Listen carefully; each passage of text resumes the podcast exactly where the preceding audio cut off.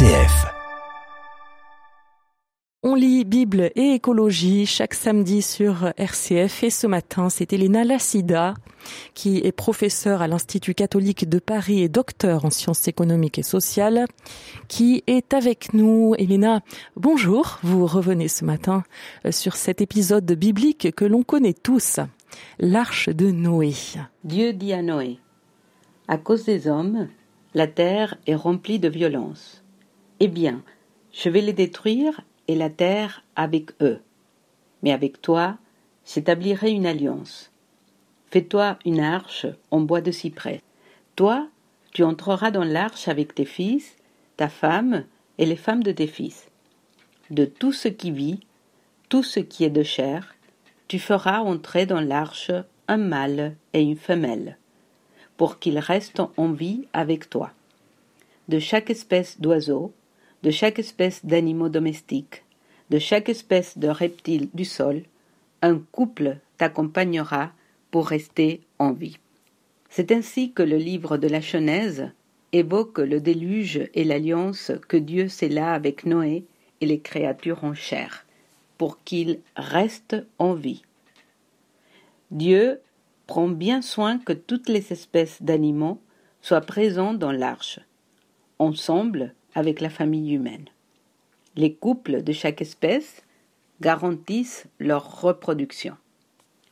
On peut ainsi dire que la vie de chaque espèce, humaine et animale, est sacrée pour Dieu et fait l'objet d'une seule et même alliance avec Dieu. La protection des espèces, selon ce récit biblique, n'est pas une question uniquement biologique. Non, elle constitue une question existentielle qui concerne le sens de la vie et non seulement sa survie physique. La biodiversité, dans ce récit, relève de l'alliance et non seulement de la symbiose organique. Et l'alliance renvoie à une relation d'amitié plutôt que de besoins mécaniques.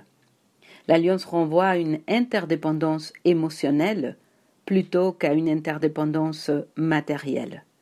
L'alliance renvoie à une confiance inconditionnelle plutôt qu'à des conditions de survie. Si l'humain a besoin des abeilles, ce n'est pas seulement d'un besoin physique dont il s'agit, mais c'est avant tout d'un besoin de relation amoureuse avec la nature et toute la création. C'est dans ces termes de relation amoureuse que le pape François parle de la relation entre l'humain et la nature dans Laudato. Mais encore plus surprenant, ce n'est pas seulement le pape qui en parle ainsi, ce sont également les scientifiques. Stephen G. Good, célèbre paléontologue américain, dit Nous ne pouvons gagner la bataille de sauvegarde des espèces et des milieux sans construire un lien émotionnel entre nous-mêmes et la nature, car nous ne nous battrons pas pour sauver ce que nous n'aimons pas.